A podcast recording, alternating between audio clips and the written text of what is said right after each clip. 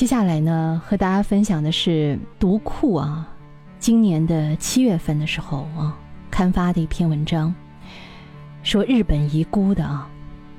我看了之后啊，觉得心里受到了挺大的震动啊。虽然说日本鬼子很讨厌啊啊，日本题材的那些片子，哎，也都是大大的丑化日本鬼子啊，日本人也都没有什么好形象。但是这篇文章，嗯，我读了之后呢，却觉得有一些不一样的感触啊。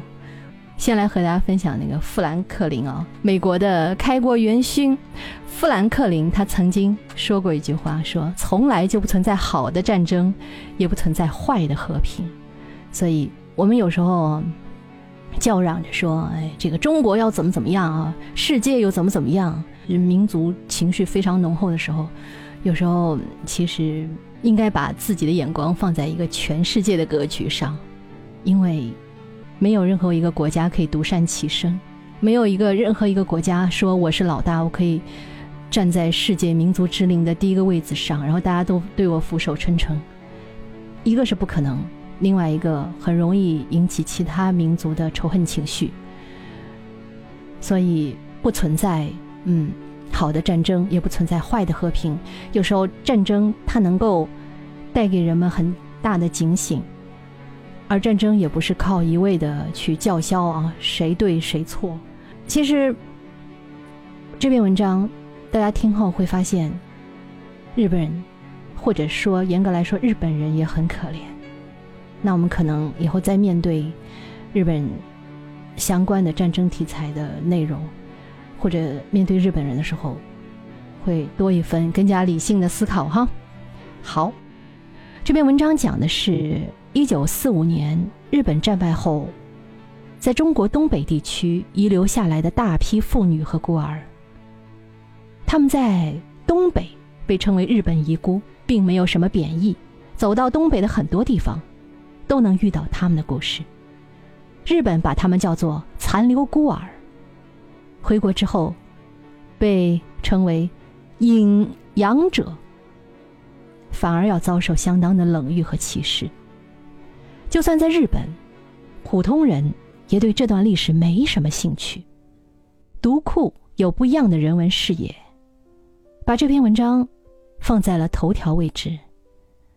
那些平静的叙述，深深震动了我。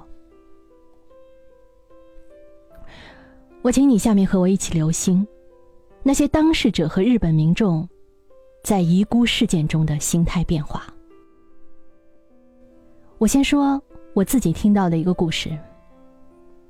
抗战时期，黑龙江从铁路线到边境地区的各个地方，都遍布着所谓的日本开拓团。他们占据了最肥沃的黑土地。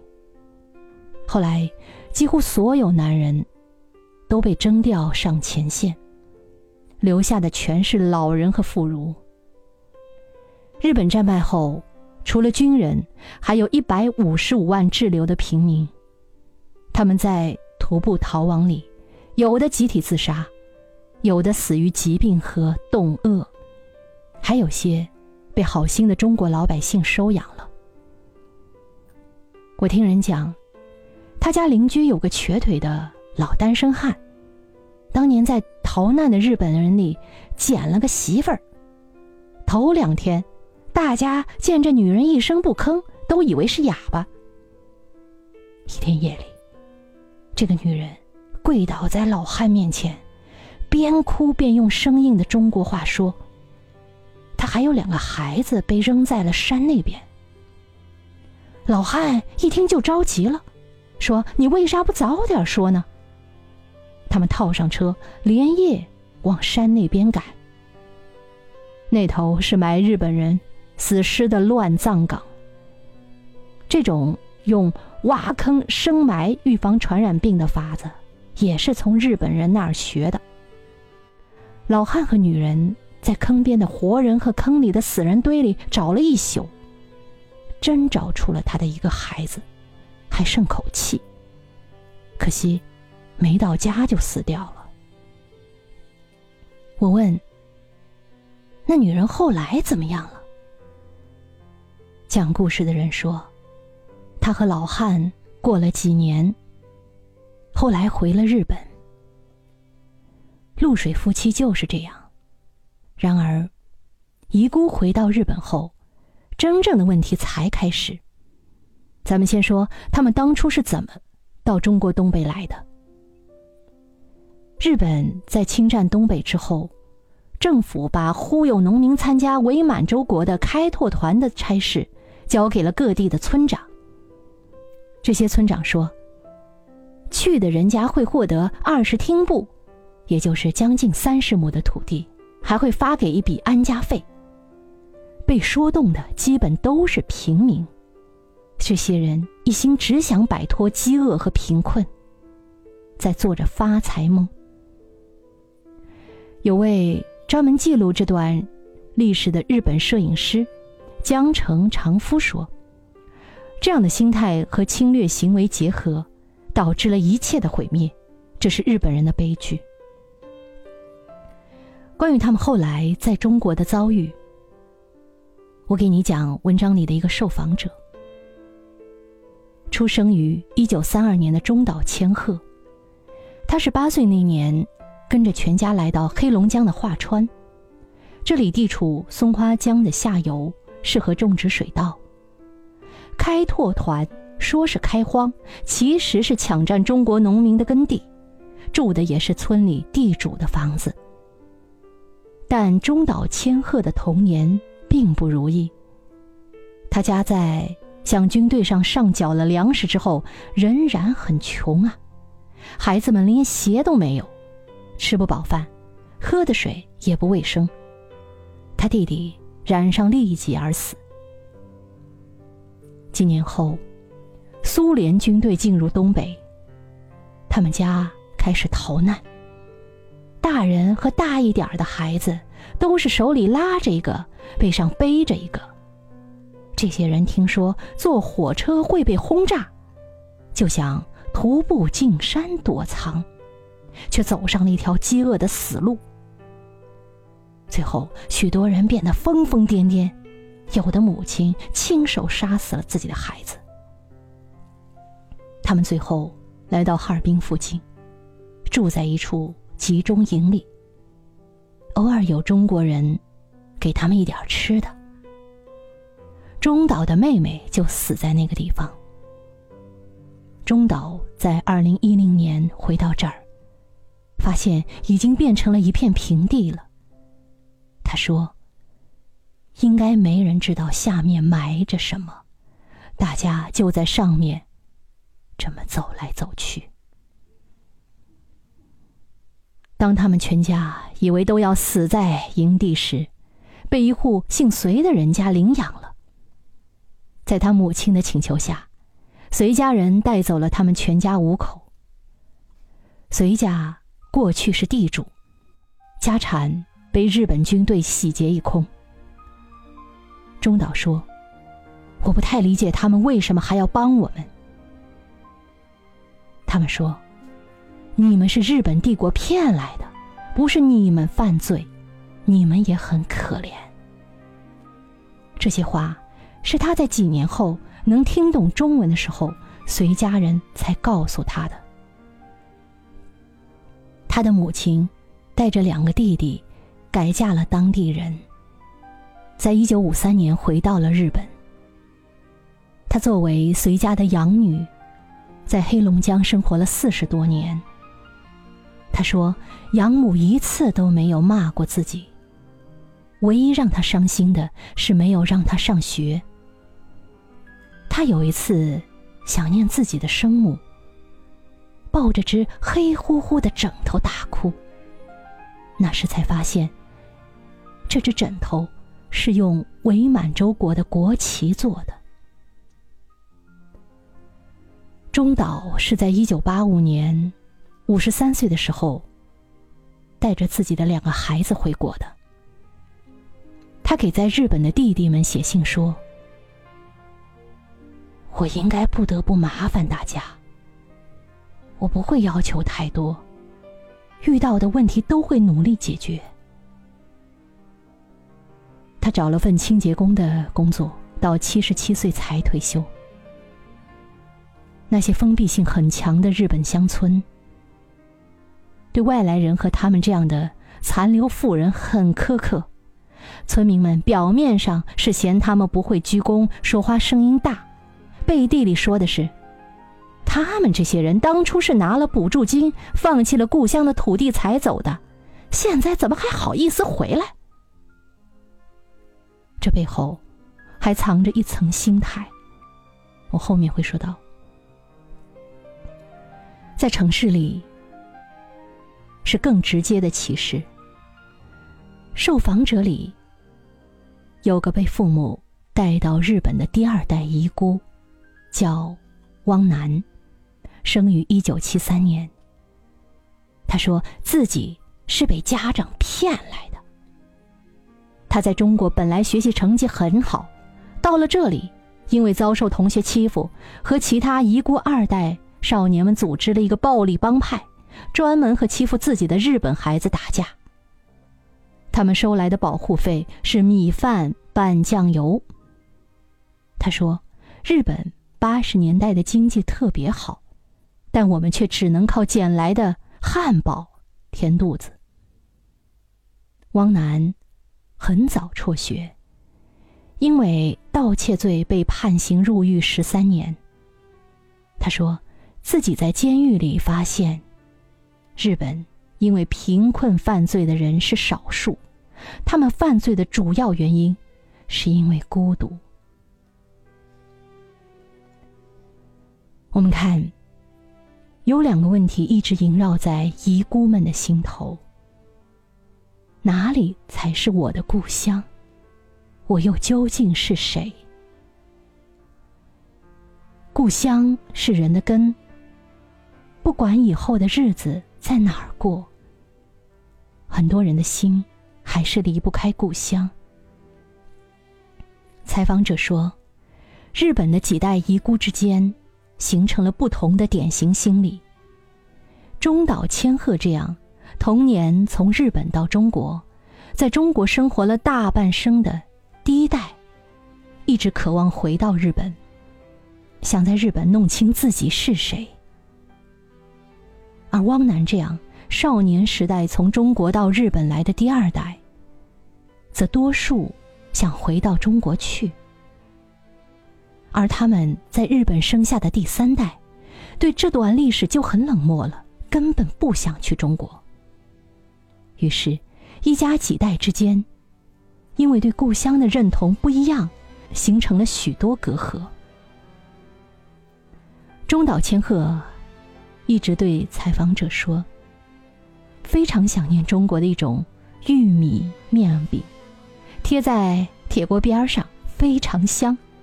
让作者说中国话给他听。作者考证，这种东北玉米面饼近年来在东京周围也流行起来。一大锅菜和玉米饼，五六个人的分量，约合人民币四百元。”日本游客慕名而来，评论说非常好吃，也很好看，适合拍照晒图。我估计你已经听笑了，因为这个吃食在北方是很常见的，它在东北叫铁锅炖菜贴饼子，也有叫一锅出的。它也不是东北的发明，是山东人、河北人闯关东时带来的。不是还有句歇后语叫？凉锅贴饼子，蔫儿溜吗？上世纪末，东北受日本遗孤回国潮的影响，很多人也跟到日本去打工定居，在东京附近的几个县形成了聚居区，也带过去了东北的饮食，这是比中岛千鹤当年轻松得多的生活迁移。记者问中岛。他还想回中国吗？中岛回答说：“其实自己希望能死在中国，因为他在那里生活了很多年。但他又说，希望继续留在日本。我觉得他确实说不好，因为他和很多遗孤一样，一辈子都无法想清楚我是谁。我是谁，不仅仅是个需要思考的问题，也是个需要从环境里感知的问题。我们刚才提到一位摄影师江城长夫，他一直在拍摄和记录这些事情。他说：“这是日本人的一场噩梦。我们首先要向中国人谢罪，向能接纳敌国孩子的。”中国养父养母谢恩。很多日本平民参与强占中国土地，在少年时代就担负了国家的罪恶，又因为中国人的收养得以死里逃生，到了四十多岁时，还在外面寻根。而日本国内的人们，在战后多年拒绝面对自己曾经犯过的罪。和自己本身的恶，不去正视这些事，继续盲目的追求经济利益。文章中提到，那些战败后回国的人，因为遗弃同伴而内疚，或者怕被责备，刻意隐瞒了很多人并没有死在中国的事实。他们预先统一口径，谁也不许说漏嘴。有几个人是在临终前才透露了消息。在日本的村庄里，因为参加开拓团的人结果太惨。我看到一个地区开拓团的数据，百分之八十的人没有活着回到日本。团里学校的五十多个儿童，只有几个人生还。所以，日本的村民也常常责备那些村长。最后，有的村长负罪自杀了。于是，村里开始对这些话题保持沉默，让中岛千鹤这样的遗孤独自吞咽苦果，只能隐瞒他们在中国的经历。江城长夫说。日本的权力阶层一直在压制这段历史。当研究者告诉现在的日本中学生这段历史时，他们都会察觉开拓团就是侵略行为，带有文化侵略和军事政治功能。除了记录历史，他还希望通过自己的摄影，对日本的消费文化进行批判。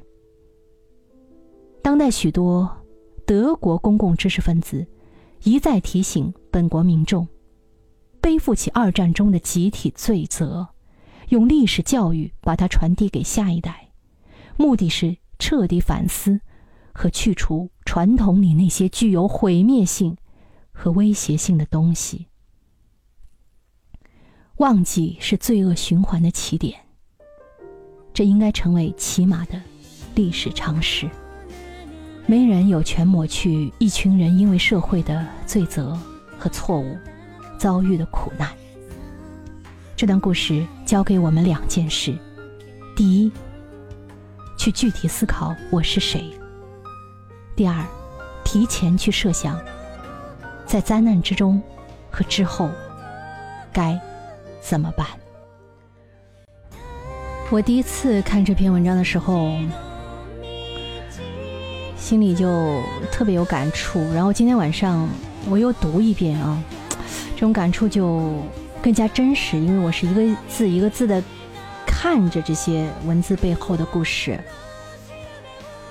我不知道大家听着什么感受啊？恰好呢，我 上周和这周看了一部电影。为什么说上周和这周看了一部电影？是因为我平时那个。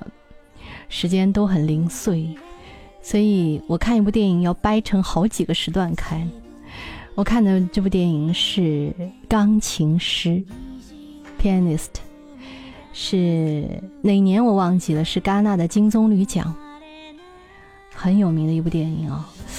嗯，我不知道大家有没有看过，也是反映二战题材的。当时德国。枪杀了那个活埋了那么多的，不是活埋啊，就是集中营焚尸了那么多的犹太人。然后其中有一位波兰籍的犹太钢琴师，他死里逃生，像鬼一样的到处躲藏。最后呢，他被一个德国的军官发现。那时候他很害怕，因为肯定是要按照正常情况下肯定要被枪决的。但是那个德国的军官，哎，那晚问了他一个问题，说：“你是做什么的？”钢琴师说：“我是弹钢琴的。”正好那个房间里有一架钢琴。钢琴师弹了之后，德国的军官估计是被触动了，就同意他藏起来，藏在阁楼里头。因为这个不杀之恩，钢琴师存活了下来。当时德国战败，马上要撤退波兰。临走之前，这个军官。给了饥寒落魄的像狗一样藏在呀这个阁楼里的钢琴师他自己的军服，因为非常冷，他就把自己的军服脱下来给钢琴师，然后还特别平静的说：“没关系，你穿吧，我还有另外一件比这还要暖。”他们就在这样的一个气氛中告别了。最后，嗯，德国军官问：“你是谁？你叫什么名字？”你战争结束之后会做什么？然后钢琴师说：“我叫什么什么什么，我战争结束之后应该会在波兰电台继续弹钢琴。”德国军官说：“好，那我以后会听。”后来钢琴师当然 非常好啊。战争结束了，他又坐在电台呀。备受尊崇的弹他的钢琴，然后那个德国军官呢？三十年河东，三十年河西，他被送进了俄国人的战俘营。然后，波兰的钢琴师的一个朋友，以前小提琴家，啊，也是备受德国人摧残。他路过这个俄俄国的战俘营，看到。德国军官的时候，以及德国的很多很多战败的军人的时候，大骂说：“都是你们啊，怎么怎么着啊？你们现在人落难了，怎么着？”然后那个德国军官冲上来说：“你能不能帮我跟你的朋友，因为你们都是音乐圈的，你知不知道谁是谁？你能不能帮我捎一句话给他？因为我曾经在战争中救过他。”然后那个小提琴师愣了一下，但最后。小提琴师还是把这个事儿告诉了那个钢琴家，他们两个人后来真的去那个俄国的战俘营去看德军军官是不是还在。然而那时候已经那个战俘营已经空无一人。后来钢琴师也真的没有再找到德国的军官，但是。钢琴师把自己的这个经历写成了他的自传小说，他的自传小说又被拍成了这部名为《钢琴师》的电影，然后又被我看见了。当然，在这个电影的最后有一句话说：“这个德国军官死于俄国的战俘营，都有名有姓啊。”嗯。我们且不去追究说这个是真的还是假的，就说这样的一个轮回的故事其实特别有意思。战争中谁是胜者，谁是败者，谁是被压迫的人，谁是被屠杀的人，真不好说。谁是被拯救者，谁是拯救者，也真不好说。所以，当我看了那部电影，再回。顾我今天和大家分享的日本遗孤四十年来我是谁，我就觉得啊特别有感触，是因为其实都是一脉相承的一些事情。然后全心全意修心志。